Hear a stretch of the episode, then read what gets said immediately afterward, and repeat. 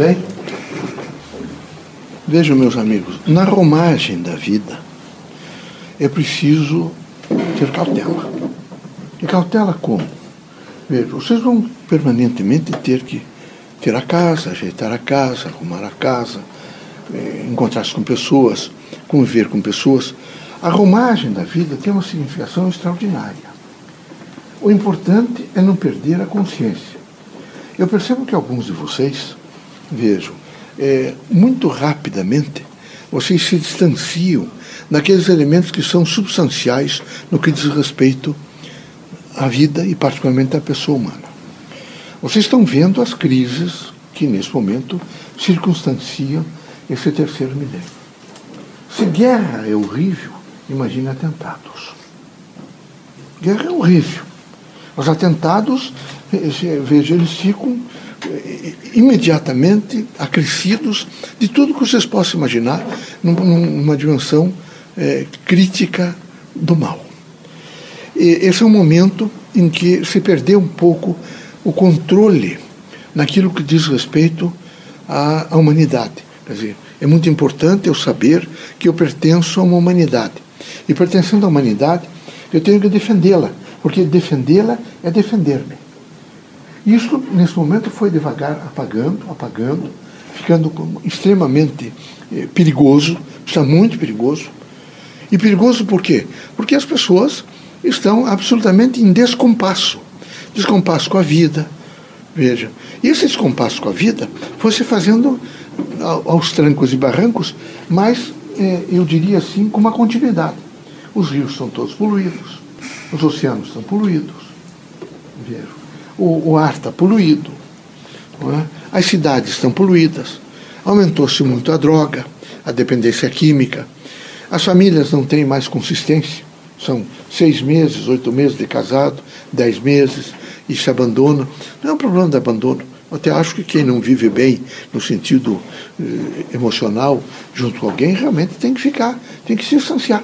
É melhor se distanciar do que ficar sofrendo e fazendo, às vezes, crianças sofrerem também, que a criança, é, antes de sentir, percebe. E é, é, horrível ela perceber que a situação está crítica e, tá, e faz com que ela, nesse momento, se sinta diminuída. No entanto, Veja, esses núcleos fundamentais da vida começaram a ficar extremamente alterados. Estão alterados, eles são de tal maneira alterados que eles são irreconhecíveis. Veja, a situação, por exemplo, religiosa, ela passou a ser, em alguns aspectos, única e exclusivamente uma fonte de renda. É preciso, nesse momento, que eh, eh, se faça renda eh, aos, aos dirigentes, à composição. É evidente que isso é antigo vocês, se vocês forem estudar das pitonisas e dos templos antigos, até esses dias vocês vão ver que a grande preocupação é econômica. Só que Deus não é essa dimensão econômica. É necessário que não há coisa pior do que mentir. Eu quero dizer a vocês, com todas as letras, e quero que vocês prestem bem atenção. Errar é humano. Vocês todos já erraram e vão continuar errando. Vocês vão errar às vezes vocês vão errar. Era preciso ter a, cautela e a coragem de dizer, perceber o erro, reconhecer o erro e dizer a vocês mesmos: eu não quero mais errar. Eu quero fazer os seus, mas se errarem, é preciso novamente retornar, dizer: eu preciso não errar, que eu preciso me fortalecer. Agora, o que não é possível, em hipótese nenhuma, é transformar o erro em uma norma. E eu tenho consciência que eu não devo fazer isso, e eu, eu faço como uma norma.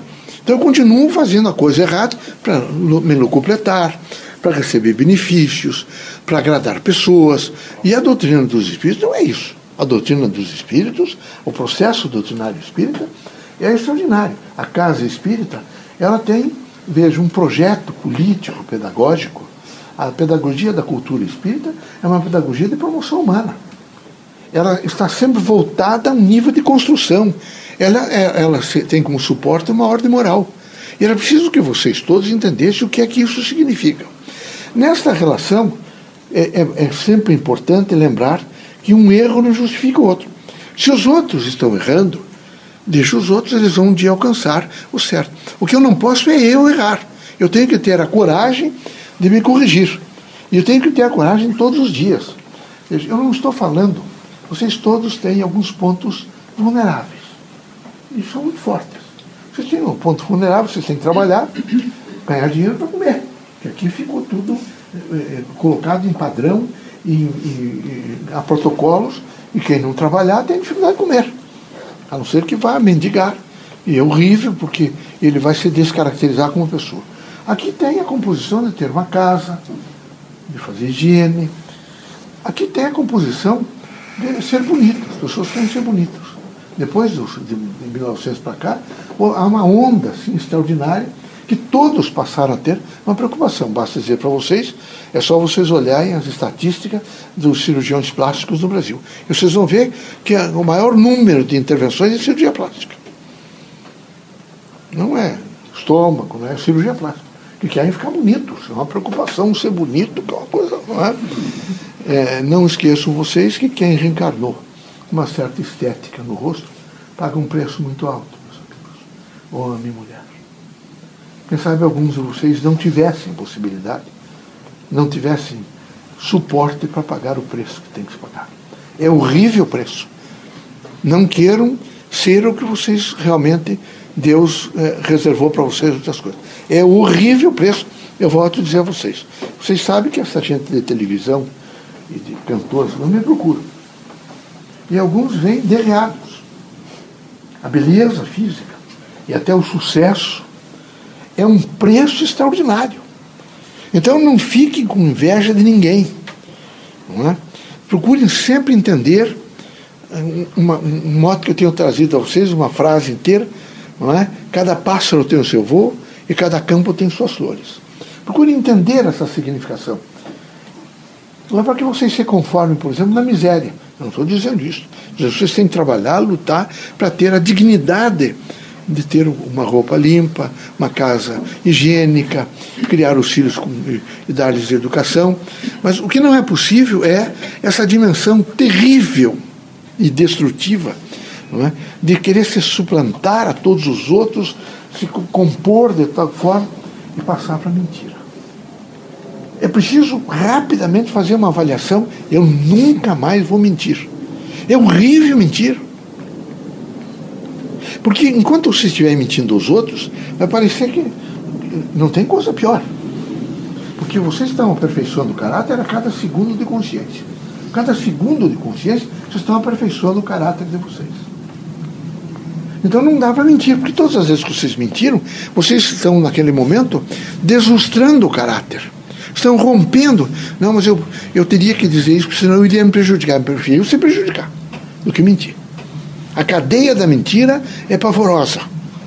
A doutrina tem que coibir, tem que trabalhar com vocês, tem que dizer que vocês têm que, vocês representam todos os dias um olhar no espelho. Todos os dias. E olhar no espelho para verificar como é que está a minha consciência no que diz respeito às outras pessoas. O que é que eu faço? Qual é a proposta que eu tenho? Então é necessário, vejo, nesse momento, nessa romagem da vida, uma consciência que permita que vocês tratem bem das pessoas, cuidem das coisas, tenham dignidade acima de todas as coisas pequenas e grandes da terra, saibam esperar, tenham paciência, criem sempre prontidão para os acontecimentos, se detenham um pouco e não se iludam com dinheiro. Há alguns homens muito ricos que estão UTI nesse momento fazendo óbito por câncer. Há homens com poder extraordinário, fortes, não? É? onde alguns deles até foram muito aplaudidos, estão nos estertores da morte. Que aqui, meus amigos, ninguém permanece. Aqui há um limite. Então é, é, é fundamental que enquanto vocês tiverem essa lucidez de espírito essa, essa consciência, vocês digam imediatamente a vocês: eu vou tentar fazer o melhor. Não é com fanatismo, porque nada é pior que fanatismo. Mas nada é pior do que mentira. Não esqueçam vocês que a situação é, é crítica.